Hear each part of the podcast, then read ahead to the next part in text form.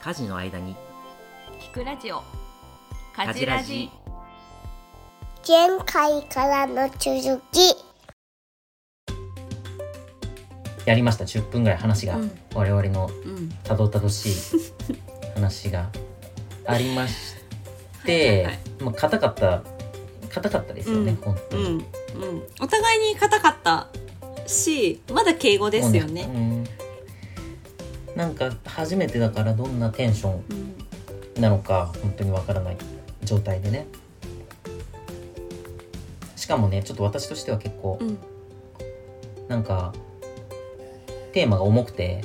そうですね。自分のあれをさらさなきゃいけない。ねすごい、うん、辛い回です針のむしろ状態だったうんで、もうすごい辛くて。しかもなんかそのそれを客観的に語ってるわけよ聞いてると あの人事のように「いや男性ってそういうとこありますよね」みたいなこと言ってるんだけど、うんうん。まあ自分にもそういうところがあるのがめちゃくちゃ辛い回でしたねこれね。そうですよね。だからなんかねテンション高くなれなくてそうだったんだね。ギリギリのラインを超えないよう超えないようにしてるっていうか、これだけ聞いた人この三浦ってやつマジで何人事みたいに語ってんのみたいな。風に、うんうん。あの客観的に聞くと面白くて。客観的にね。それがあの振り返って初めて収録してみてうん。辛かったです。そうですね。初回から大変でしたね。お大変でした。疲れ様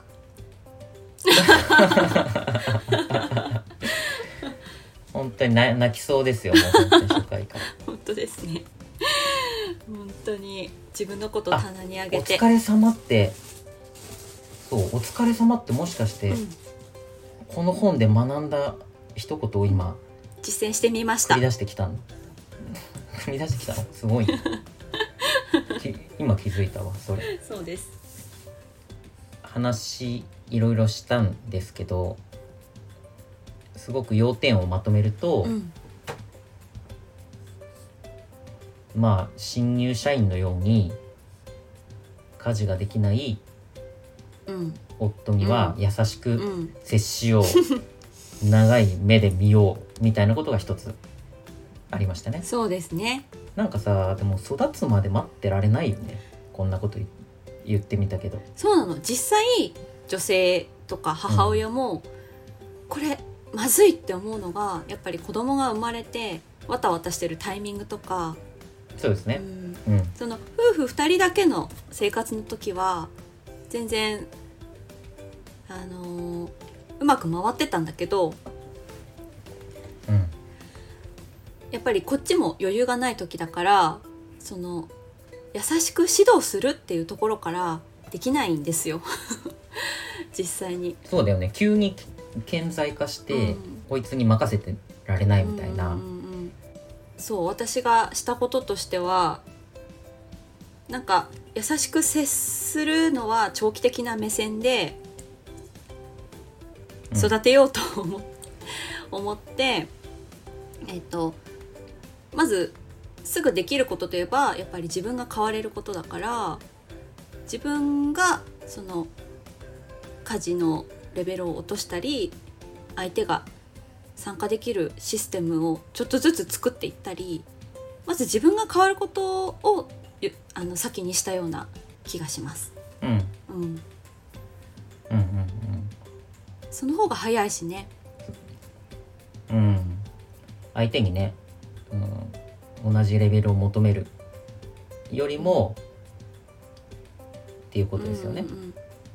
あとはなんかそのこれちょっとあのー茶碗洗ってよみたいな感じで怒るんじゃなくて今日は無理みたいな感じで実際にちょっとうんうん。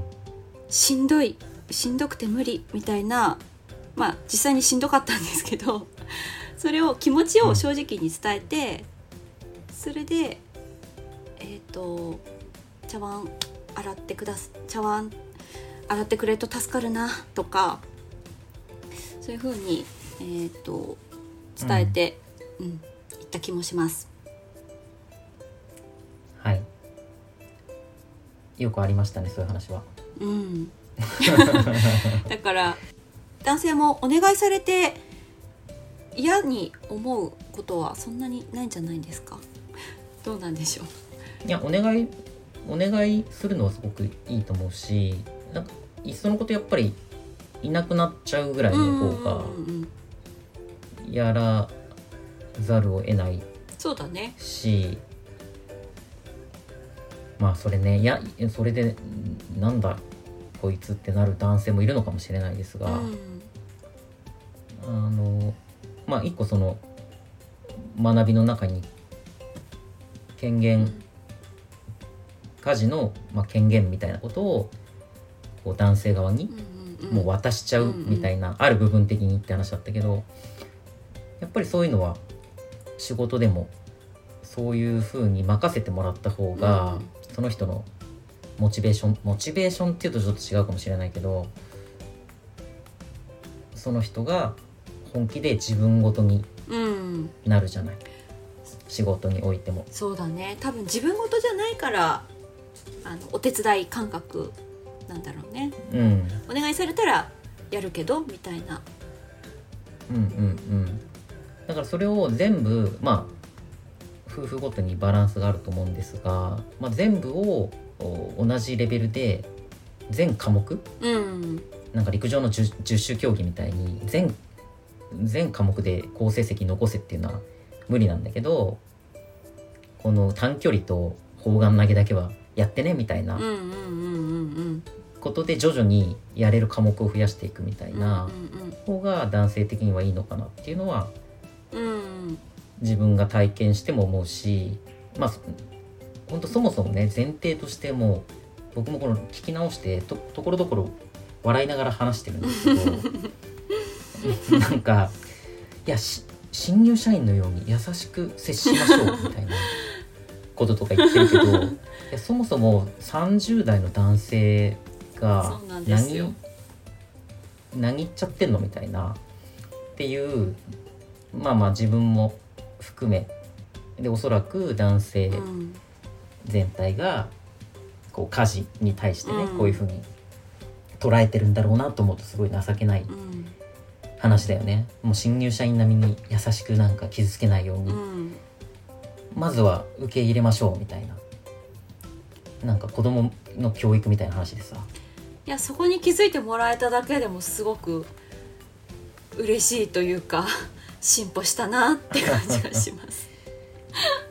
いやそうなんですよ。うん。あの進歩して、まあ、5年かかったって言ってましたけど里野さんが。うん。もう5年もかかってんのかよって話だけど、まあ、もちろんねそのめちゃくちゃ時間があればもっともっと早かったかもしれないけど、うん。仕事もとかいろいろね子供も小さかったりっていうピークとやっぱ重なっちゃうので、そうですね。そこから多分子供もね、うん。増えたりすることもあるだろうし、本当に子育てと家事の分担っていうのは一気に問題がいろいろ発生するのかなと、する時期なのかなって思いますね。うん、だからまあ一つまとめとしてあったのは新入社員のように優しくって話ともう一つがまあなんか男性は毎日発生する家事を担当した方がいいかもみたいなことは少しうん。面白いとこだったよね。うん、あの具体的に提示できたかなと。うん。まあでもなんかよくそういうネットとかでさそういうの見てると男性の男性にお願いすることは大体ゴミ捨てとか、なんだろうお風呂掃除とうん。か、そういう系じゃない？どっちかというと。うん。でもさお風呂掃除の時にいないことが多いじゃない、あ時間的に、うん、あとはそのあの最初に言ったけどゴミ捨てもなんかねゴミ捨ての工程全部をやってる人って少ないじゃない？多分まとめられたものを「あはいはい」って言って外のゴミ箱に捨てるだけの人とかもいるだろうし、それはちょっと違いますかね。うん、ゴミ捨てまとめる。もうちょっとね。いやそうです。僕は全部全部まとめてうん。います、燃えるゴミに関しては、進歩。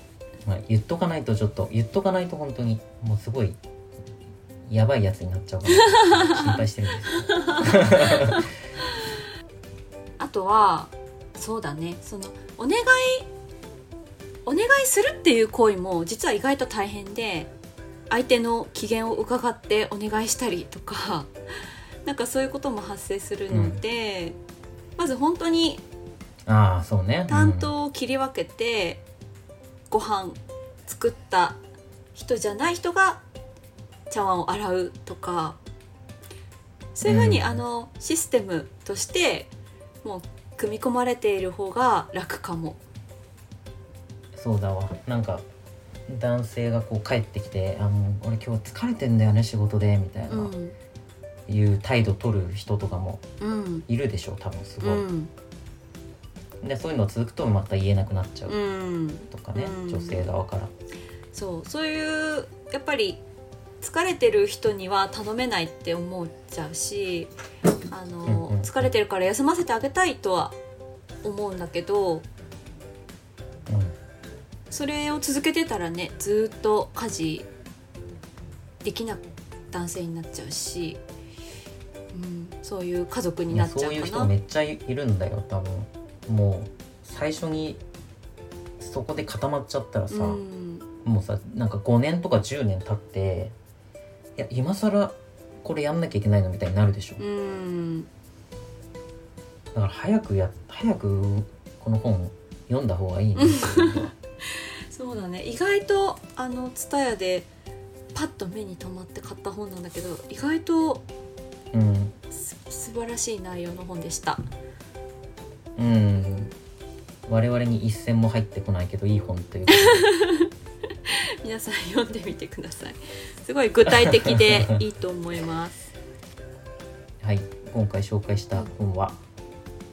家事のワンオペ脱出術。あれ？違う。概要欄の Google フォームから質問お便りなどお待ちしています。また Twitter でも「ハッシュタグかじらじ」で手と手公式アカウントより発信しています。よろしければフォローお願いいたします。お願いいたします。ありがとうございました。